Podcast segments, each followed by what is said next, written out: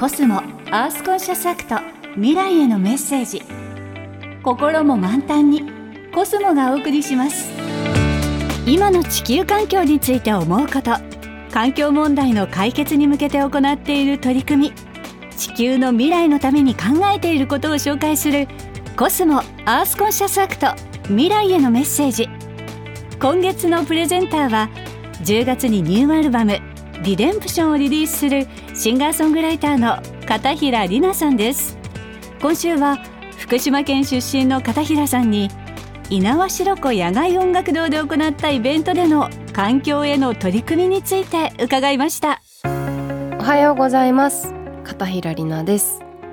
えー、私はシンガーソングライターで歌を歌っています。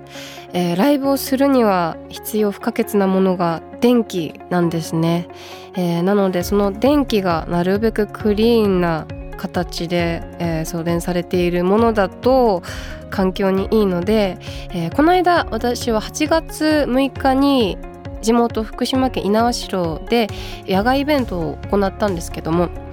そこの電気は太陽光パネルにて100%自然エネルギーでライブをしていたりとか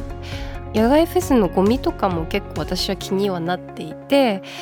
10分30分くらいの使われる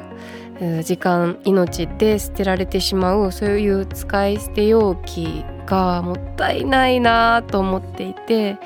なるべくマイカップマイ皿マイカトラリーなどを持ってきてもらってゴミ削減に取り組んでみたりしています。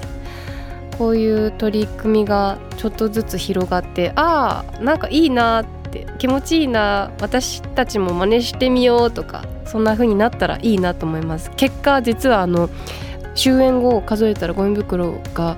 去年は3つだったかな。でも今年はあのお客さんも増えたので、